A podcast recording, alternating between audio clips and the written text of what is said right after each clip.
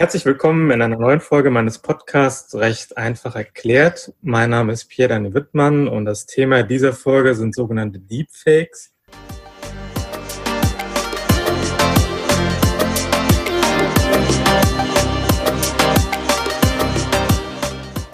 Deepfakes können per künstliche Intelligenz erzeugte Video- oder Audioaufnahmen von Personen sein, in denen beispielsweise Aussagen zu hören sind, die diese Personen niemals abgegeben haben oder Handlungen vollziehen, die diese nicht in dieser Form vollzogen haben. Über Deepfakes spreche ich nur mit meinem Gast Tobias Landwin. Er ist Doktorand und wissenschaftlicher Mitarbeiter der Kanzlei Oric, Harrington und Sutcliffe und äh, bald wissenschaftlicher Mitarbeiter an der Uni Düsseldorf und hat bereits einen ähm, Artikel über Deepfakes in einer juristischen Fachzeitschrift publiziert. Lieber Tobias, schön, dass du den Weg in meinen Podcast gefunden hast. Ähm, ja, lass uns mal mit einem Überblick verschaffen ähm, über das äh, Deepfake-Thema. Was sind denn Deepfakes überhaupt? Ja, äh, hi Pierre, vielen Dank erstmal äh, für die Einladung in deinen Podcast und äh, dass ich über das, wie ich finde, sehr, sehr spannende Thema Deepfakes hier äh, sprechen darf. Ja, was sind Deepfakes? Also Deepfakes sind, äh, kann man kurz gesagt sagen, Videomanipulationen, teilweise sind es auch Fotomanipulationen oder auch Audiomanipulationen, die mit der Hilfe von künstlicher Intelligenz hergestellt werden. Also solche äh, Foto- und Videomanipulationen, das ist ja jetzt nichts Neues, das kennt man ja schon seit vielen, vielen Jahren, Jahrzehnten. Aber was wirklich qualitativ Neues ist der wirklich massive Einsatz von künstlicher Intelligenz. Und äh, durch diese künstliche Intelligenz lässt sich wirklich ein sehr, sehr hoher Realitätsgrad erreichen, äh, sodass diese Fakes, die man da eben vor sich hat, mit dem bloßen Auge so nicht mehr als Fake erkennbar sind in sehr vielen Fällen.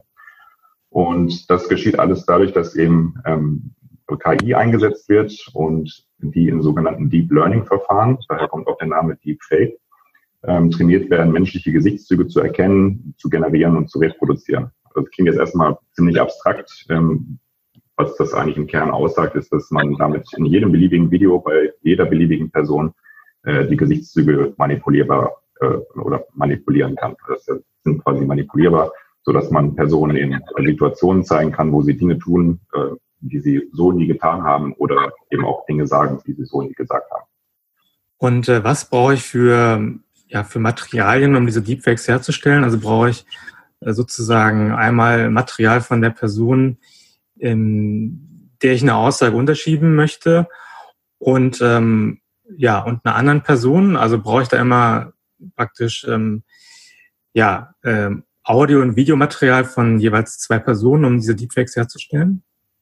Ja, genau so ist es. Also man, man braucht erstmal ein Ausgangsmaterial. Also man, man nimmt sich beispielsweise, um jetzt mal ein Beispiel zu nehmen, äh, Donald Trump ist ein sehr beliebtes Opfer äh, solcher Deepfakes und dann nimmt man sich halt Ausgangsmaterial, wo meinetwegen der Präsident dann im Oval Office sitzt und dann äh, ja, gerade eine Ansprache hält und äh, trainiert diese KI dann darauf. Also man, man muss sich das wirklich so vorstellen, die KI mit, mit diesen Datensätzen gefüttert.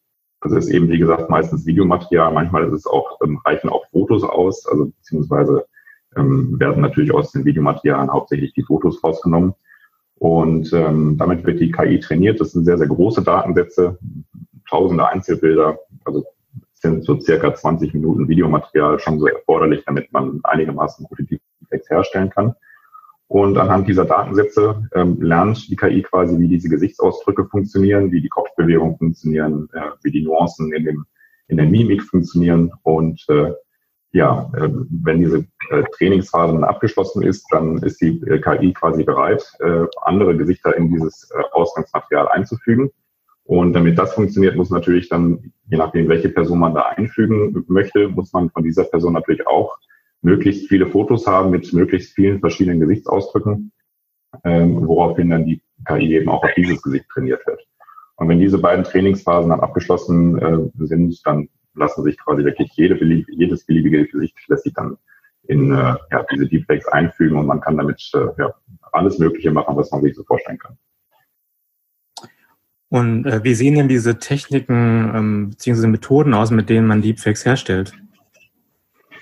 Ja, also es gibt so verschiedene, verschiedene Fallgruppen, ähm, die sich da so entwickelt haben, die so am bekanntesten sind. Ähm, also die erste von denen nennt sich FaceSwap. Das kennt man auch schon aus anderen Apps, äh, wie zum Beispiel Snapchat. Ähm, jetzt vor kurzem ist auch eine, eine App relativ populär geworden, die ist äh, gerade im, im Kommen, die nennt sich Reface, das ist die Reface-App. Und was da passiert ist, dass man quasi einfach die Köpfe von Personen austauscht. Also nehmen wir wieder Donald Trump zum Beispiel. Da gibt es mhm. wirklich sehr, sehr viele Beispiele aus der Satire, ähm, wo der in Kinoszenen eingefügt wird. Zum Beispiel bei The Wolf of Wall Street ist dann nicht mehr eben ähm, Leonardo DiCaprio der Hauptdarsteller, sondern Donald Trump. Ähm, da gibt es auch ein Beispiel ähm, von einer, äh, von dieser niederländischen äh, Version von Temptation Island. Das ist ja diese äh, schöne Kuppelshow. Und da gibt es ja immer so schöne Vorstellungsvideos äh, von den äh, Teilnehmerinnen am Anfang in ja, einschlägigen Posen. Und da gibt es auch ein Beispiel eben, wo in den Niederlanden der, äh, die, sämtliche Köpfe von allen Darstellerinnen dann eben durch einen niederländischen Radiomoderator ersetzt wurden, der sehr, sehr markanten Schnurrbart hat. Also es sieht sehr, sehr verstörend aus, ist aber auch sehr, sehr lustig und äh, ja, mit, diesem, mit dieser Face-Swap-Methode, das ist auch schon ein wirklich fester Bestandteil der Late-Night-Kultur in den USA. Das ist ähm, da sehr bekannt und auch sehr beliebt. Ähm, okay. Eine weitere Methode ist dann das sogenannte Lip-Sync. Ähm, da geht es eigentlich darum, dass äh, eigentlich nur die gesprochenen Worte ausgetauscht werden und dann jeweils die Lippenbewegungen angepasst werden. Das heißt, man hat einfach irgendein Ausgangsmaterial, nehmen wir wieder Donald Trump, der eine Ansprache hält und ähm, und dann nimmt man irgendwie entweder einen Schauspieler, der einen anderen Text in der passenden äh, Stimmimitation einspricht. Oder was auch geht, ist, dass man einfach eine synthetische Stimme nimmt, ähm, auch mit solchen äh, Stimmengeneratoren, die eben auch auf der Deepfake-Technologie beruhen und dann eben diese Worte austauscht. Und damit das alles authentisch wirkt, müssen eben die Lippen angepasst werden, äh, damit das eben alles ja, aussieht, als hätte die Person das wirklich gesagt. Da gibt es auch ein bekanntes Beispiel, äh, wo ähm, der äh, ehemalige Präsident Obama durch einen Schauspieler ersetzt wurde, beziehungsweise die Worte, die Obama eigentlich in der Ansprache gemacht hat, wurden ersetzt durch einen äh, amerikanischen Schauspieler, nämlich äh, Jordan Peele. Der hat das in der passenden Imitation auch gemacht und da wurde dann quasi so ein, ja, so ein Warnvideo gemacht über, äh, über Deepfakes und was mit Deepfakes alles möglich ist. Ähm, dann gibt es noch eine dritte Fallgruppe, die ist wohl die, äh, ja, die realistischste von allen Fallgruppen und das ist eigentlich nur eine konsequente Weiterentwicklung aus Lip-Syncs, nämlich die sogenannte Puppet Master Methode. Und äh, wie der Name schon andeutet, lässt, lässt sich damit quasi alles steuern. Also sämtliche Gesichtszüge über die Blickrichtung, den Lidschlag, Augenbrauen, Mundwinkel, ähm, die Kopfbewegung, das ist alles steuerbar. Und man kann da wirklich, ähm, ja, da sind der Fantasie kaum Grenzen gesetzt, was man damit alles machen kann.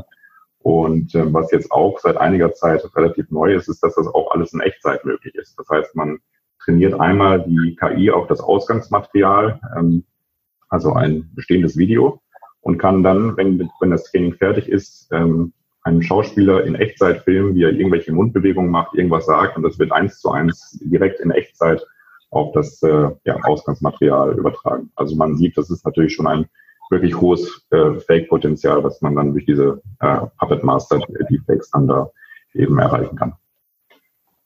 Absolut, ja. Äh, du hast anfangs gesagt, dass äh, man da für das Ausgangsmaterial doch relativ viele Daten braucht.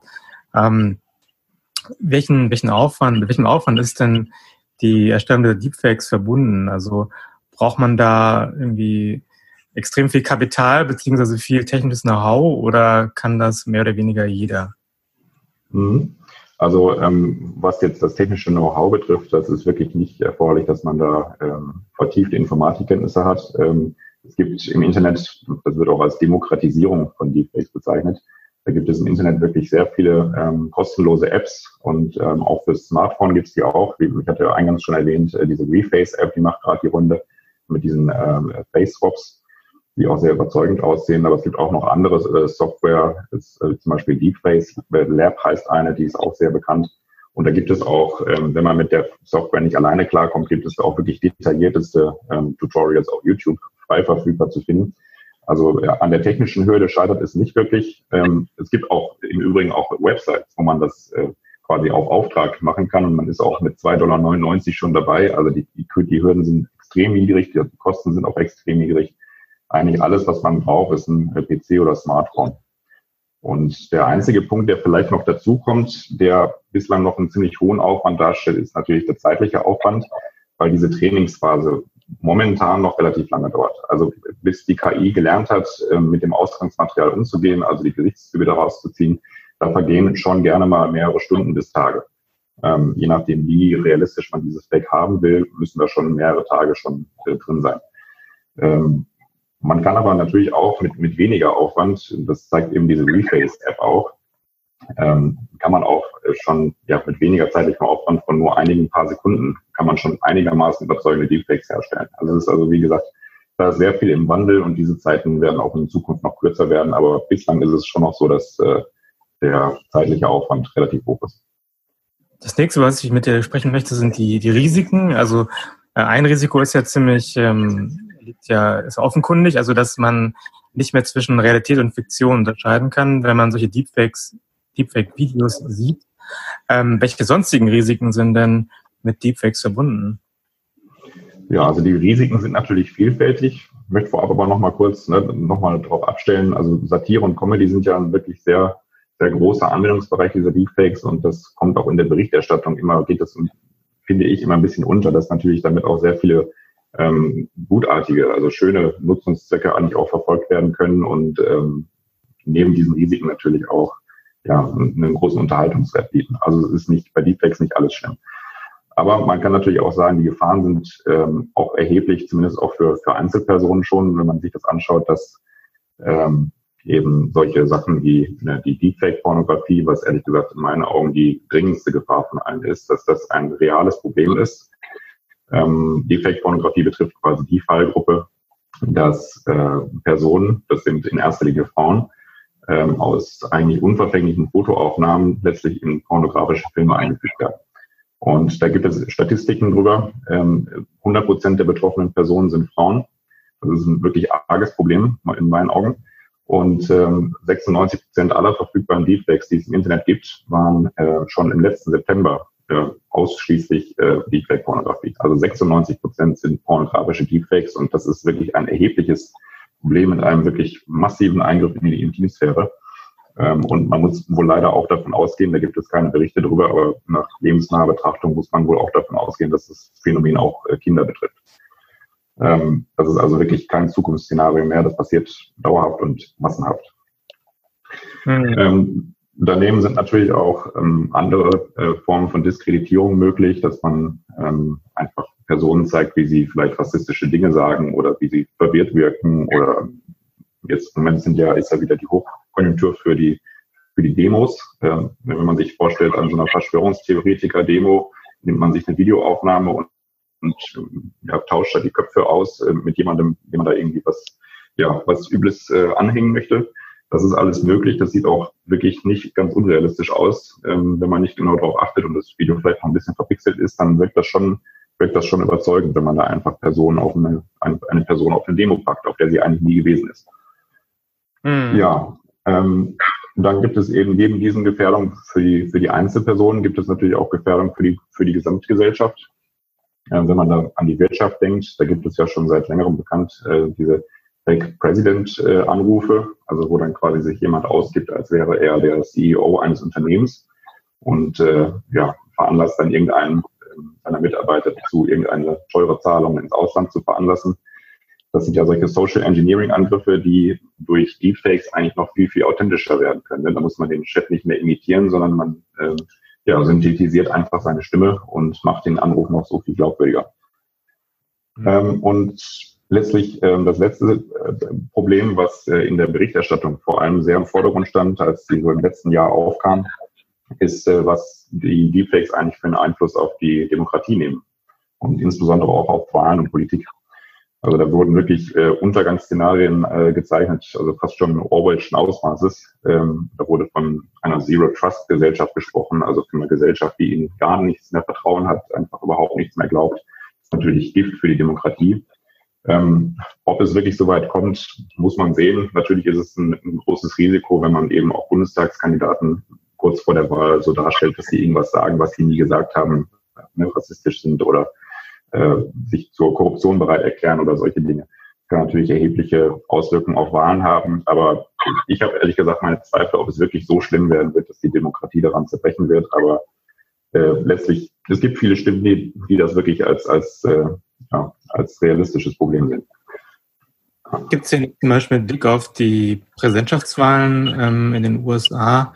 Gibt es da schon irgendwelche Hinweise, dass, ähm, dass man da mit, mit vielen Deepfakes ähm, zu rechnen hat? Also gibt es da schon einige Deepfake-Videos im Umlauf? Ja, also im letzten Jahr gab es ja so ein relativ bekannt gewordenes Video, das ähm, Nancy Pelosi betrifft. Das ist ja die ähm, Sprecherin des, äh, US-Repräsentantenhauses. Und eigentlich war es kein wirkliches Deepfake, sondern äh, es war nicht nur ein sogenanntes Shallow Fake. Also das sind eigentlich Fakes, die gar nicht mit dem Einsatz von künstlicher Intelligenz äh, entstehen, sondern was da passiert ist, ist eigentlich nur, dass sie in diesem Video irgendwie verwirrt wirkte, betrunken wirkte, ein bisschen ja, lallend gesprochen hat und wie man das bewerkstelligt hat, war einfach, indem man das Video verlangsamt hat auf, ich glaube, eine 75-prozentige Geschwindigkeit. Das ist nun wirklich nichts, was man mit künstlicher Intelligenz macht.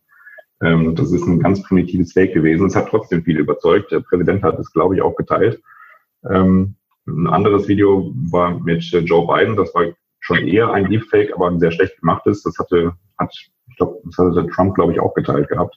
Also es ist, man kann schon damit rechnen, dass das äh, zunehmen wird. Ob die tatsächlich alle so ähm, so eine Schlagkraft haben werden, dass äh, die Leute davon wirklich überzeugt sind, das, das muss man letztlich irgendwie abwarten, ob das wirklich so dieses Ausmaß annehmen wird, wie das eben ja vielfach befürchtet worden ist. Kann man denn diese Deepfakes in irgendeiner Form ähm, ja erkennen? Also gibt es irgendwelche, ähm, sag ich mal, einfachen Methoden, ähm, die man ja sozusagen äh, manuell ausüben kann.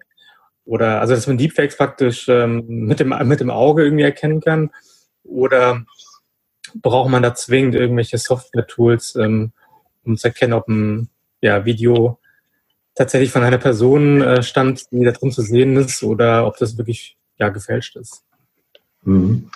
Ja, also das war ja vor allem in der Anfangszeit hat man ja gesehen, dass es ähm, die, die Deepfakes, die 2017, also das Phänomen gibt es jetzt circa seit dem Jahr 2017.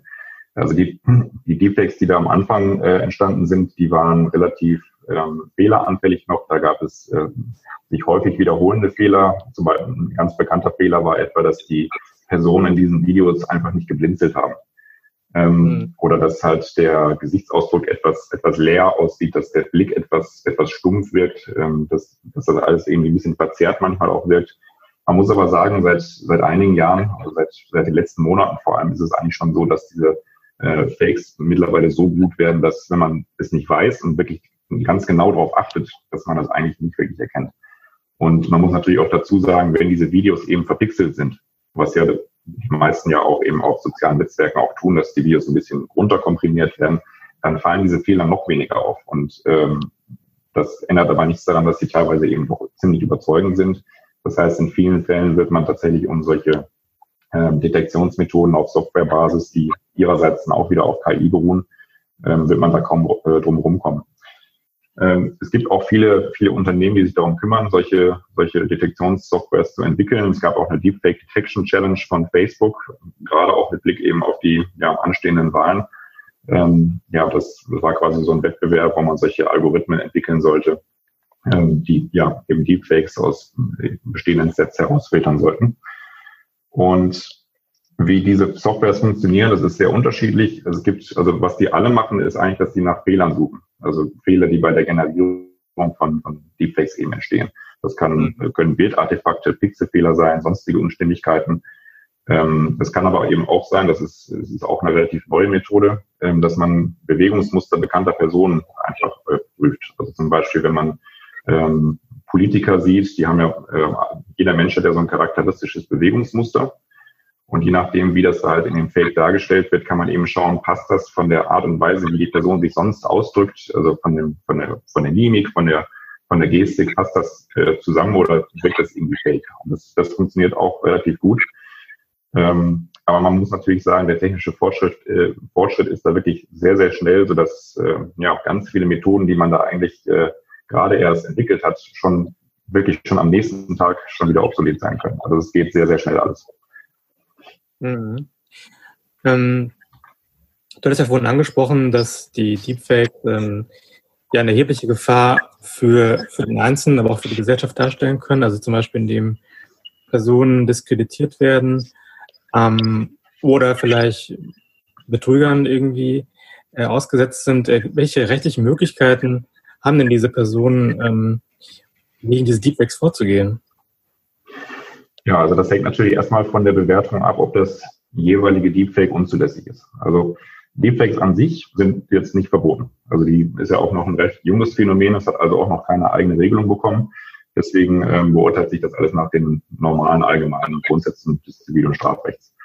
Ähm, und man muss halt die Deepfakes sich immer im konkreten Einzelfall anschauen. Was wird da abgebildet? Was sind die Inhalte dieses Deepfakes? Das heißt, man kann nicht pauschal sagen, diese Art von Deepfake ist jetzt pauschal generell unzulässig und diese andere Art ist jetzt vielleicht generell zulässig, sondern das hat immer im konkreten Fall unter Berücksichtigung auch der jeweiligen dann auch betroffenen Grundrechte zu erfolgen. Da kann man sich ja viele vorstellen. Äh, zum einen natürlich die Kunstfreiheit, weil gerade bei solchen satirischen Videos oder bei solchen äh, Comedy-Videos, die ja in den ja, in den äh, Late-Night-Shows immer wieder auftauchen. Ähm, und zum anderen natürlich auch die Meinungsfreiheit, gerade auch was solche Deepfake-Warnkampagnen betrifft, die werden sicherlich ohne größere Zweifel der Meinungsfreiheit unterfallen. Ähm, und auf der anderen Seite natürlich, gerade was eben solche diskreditierenden Videos betrifft und insbesondere auch bei pornografischen Inhalten, ähm, wird in äh, sehr häufigen Fällen ja das allgemeine Persönlichkeitsrecht einschlägig sein, also Recht am eigenen Bild und Wort, Recht auf Selbstdarstellung, jedenfalls auch Recht auf sexuelle Selbstbestimmung, wenn man da eben in so einen pornografischen Film eingefügt worden ist. Und ähm, man muss natürlich sagen, in solchen Fällen äh, wird da wohl in, ja, in, eigentlich in keinem Fall tatsächlich mal die Kunst- oder Meinungsfreiheit überwiegen, sondern äh, die werden eigentlich fast immer rechtswidrig sein, solange sie eben nicht irgendwie mit dem Einverständnis der Person erfolgen.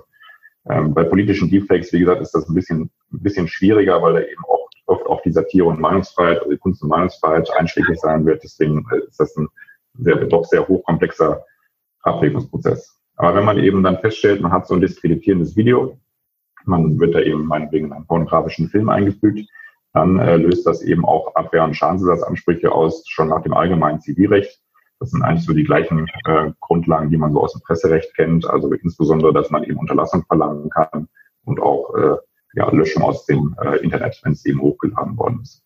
Äh, das besteht auch vorbeugend, ähm, also als, als vorbeugender Unterlassungsanspruch setzt natürlich voraus, dass man schon weiß, dass man Inhalt solches, eines solchen Videos äh, geworden ist. Aber äh, grundsätzlich gibt es da eben schon einen, ja, einen breiten äh, Fächer an ja, Rechtsgrundlagen, wie man sich dagegen wehren kann.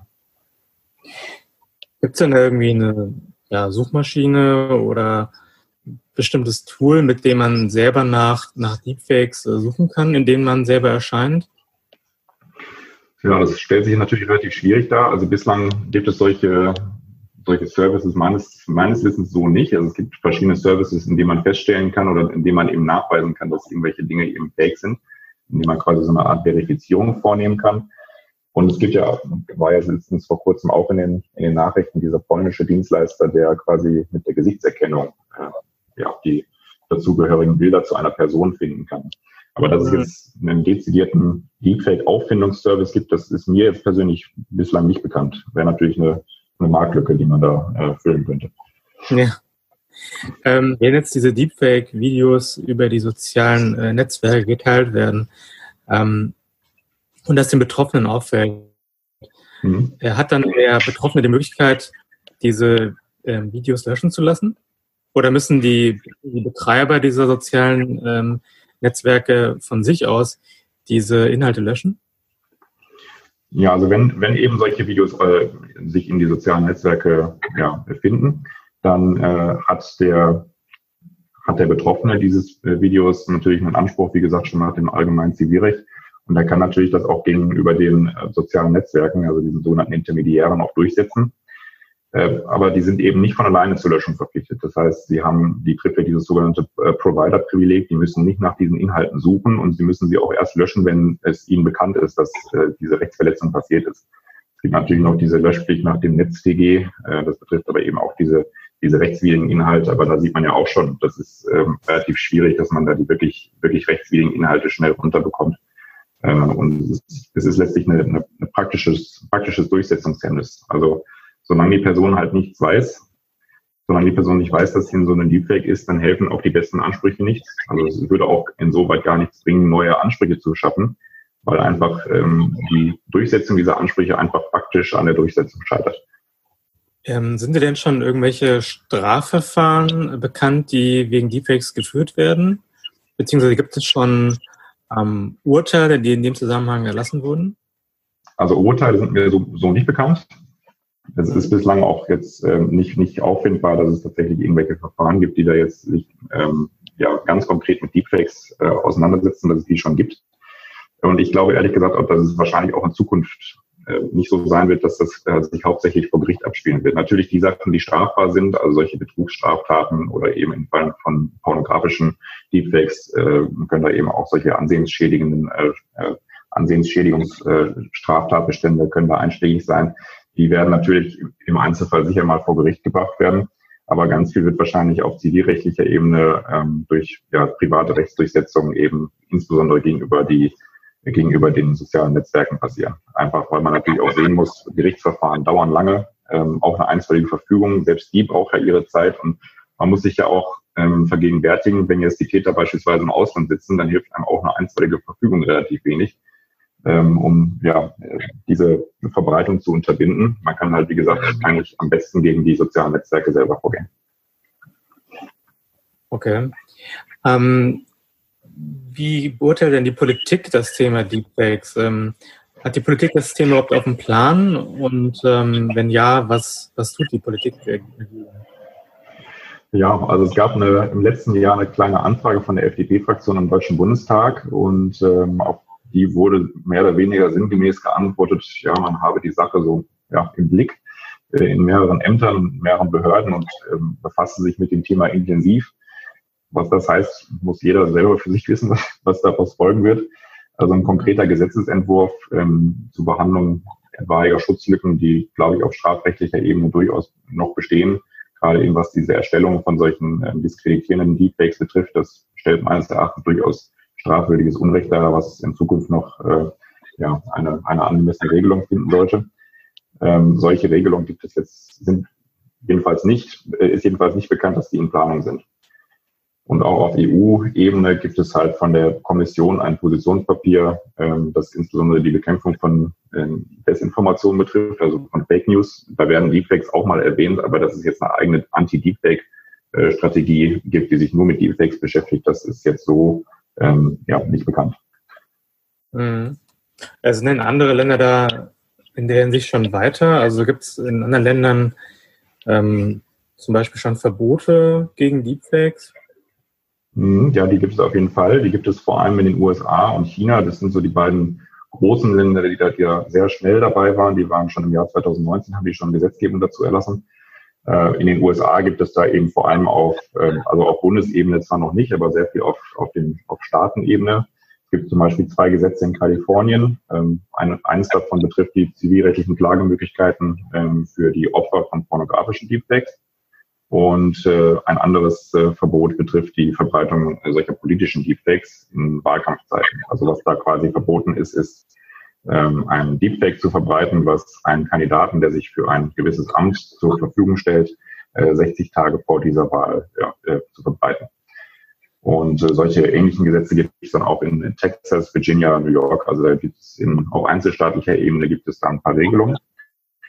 Und in China, ähm, hatte ich eingangs auch schon erwähnt, gibt es auch ein Verbot und da gibt es eine sogenannte, ja, es ist so eine typische Kennzeichnungspflicht, mhm. die man äh, ja, die auch häufig auch diskutiert wird. Das heißt, es soll, wenn es sich um ein Deepfake handelt, soll dort stehen, Achtung, hier ist ein, das ist ein Deepfake. Und das klingt jetzt erstmal relativ ja, milde und auch nicht wirklich einschneidend. Das Schwierige ist aber, dass äh, ein Verstoß dagegen ein ja, Strafgesetz berührt man da quasi strafrechtliche Konsequenzen zu fürchten hat, wenn man äh, diesen Hinweis nicht macht. Ja, das Ganze hat natürlich auch wirklich erhebliche Hemmungswirkungen ähm, auf die Ausübung der Meinungsfreiheit, weil man sich natürlich immer die Frage stellen muss, ähm, ist das, was ich jetzt, ähm, entweder das, was ich mit den Deepfakes noch mache, ist das jetzt noch zulässig? Und insbesondere eben auch, wenn solche, äh, ja, wenn eine Regierung das, äh, ein, ein eigentlich echtes Video als Deepfake diskreditiert, dann hat das natürlich auch Auswirkungen darauf, was ähm, meinetwegen Demonstranten äh, oder auch Aktivisten überhaupt noch online teilen, weil sie unter Umständen bei autoritären Regimen wirklich damit rechnen müssen, dass eigentlich wirkliche echte Inhalte später als Fake dann ja, diskreditiert werden. Gibt es denn ähm, jetzt für die Zuhörer, gibt es irgendwie eine Möglichkeit, mal selber zu testen, äh, was Deepfake ist und was nicht? Also gibt es da irgendwie so eine, so eine Webseite, auf der man das mal sich anschauen kann? Ähm, ja, also es gibt äh, eine Seite da vom, vom MIT, äh, die nennt sich Detect äh, Fakes und da kann man letztlich ja so eine äh, Deepfake Challenge machen und kann dann eben schauen, ob man selber erkennt, äh, ja, welches der dargestellten Videos ein, ein Deepfake ist. Super. Ja, wie würdest du denn jetzt ähm, persönlich das Thema Deepfakes ähm, beurteilen? Ja, also es ist eine, eine, eine hochkomplexe Frage eigentlich, wie man mit solchen Fakes umgehen möchte. Also zum einen hat man natürlich die wirklich tief, äh, tief einschneidenden, wirklich die, die Intimsphäre von Personen verletzenden pornografischen Fakes. Mit denen sollte man, glaube ich, so umgehen, dass man sie auch vorab schon sperrt, weil, wie gesagt, man da kaum Konstellationen hat, in denen da mal höherrangige andere Interessen ähm, dafür streiten, dass man das eben beibehält oder dass man es eben nicht löscht. Was eben solche ja, Deepfakes äh, von politischer Seite betrifft, finde ich das sehr, sehr viel schwieriger zu beurteilen, weil das natürlich immer auf den Einzelfall ankommt. Da eben da auch die Meinungsfreiheit mit einstrahlt, auch eben die Kunstfreiheit insbesondere. Und man natürlich ja auch sehen muss, wenn man da zu viel von sperrt und auch ähm, sagt, naja, sperren wir das lieber äh, vorab, bevor nachher irgendein Fake die Runde macht und die Leute das nachher noch glauben. Ähm, ich glaube, dass das der falsche Ansatz äh, ist. Das ist wirklich die Frage, wie geht eine Demokratie damit um? Entweder sie sperrt wirklich alles aus Angst vor Fake News, man könnte das auch Zensur nennen, oder sie nimmt eben hin, dass es Fake News gibt und wählt einen wirklich freiheitsorientierten Ansatz und sagt sich, na gut, wir, wir nehmen es halt in Kauf, dass es da Leute gibt, die das vielleicht auch glauben. Und man sieht ja eben auch, die Schwelle ist sehr, sehr niedrig. Das ähm, sogenannte Deepfake, was eben Nancy Pelosi gezeigt hat, war eben kein Deepfake, sondern es ist eine ganz einfache Manipulation, die mit primitivsten Mitteln möglich ist. Und selbst das haben Leute schon geglaubt. Und es ist ja auch naiv zu glauben, dass man Fake News jetzt komplett aus dem Internet löschen könnte.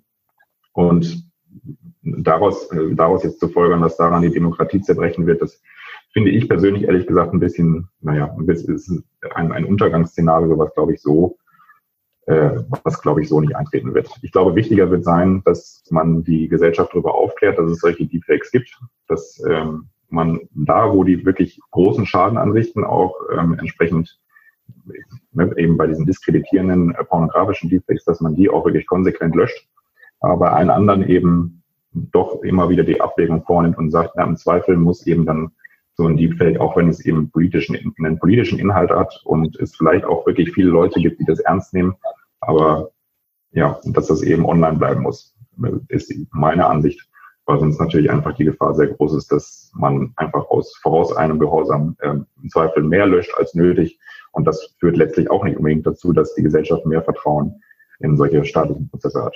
Also ich glaube ehrlich gesagt, die, um das mal auf den Punkt zu bringen, ich glaube, die Angst vor Deepfakes, die schadet deutlich mehr, als es die Deepfakes überhaupt selbst äh, können.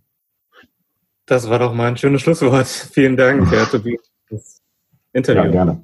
Vielen Dank für die Einladung.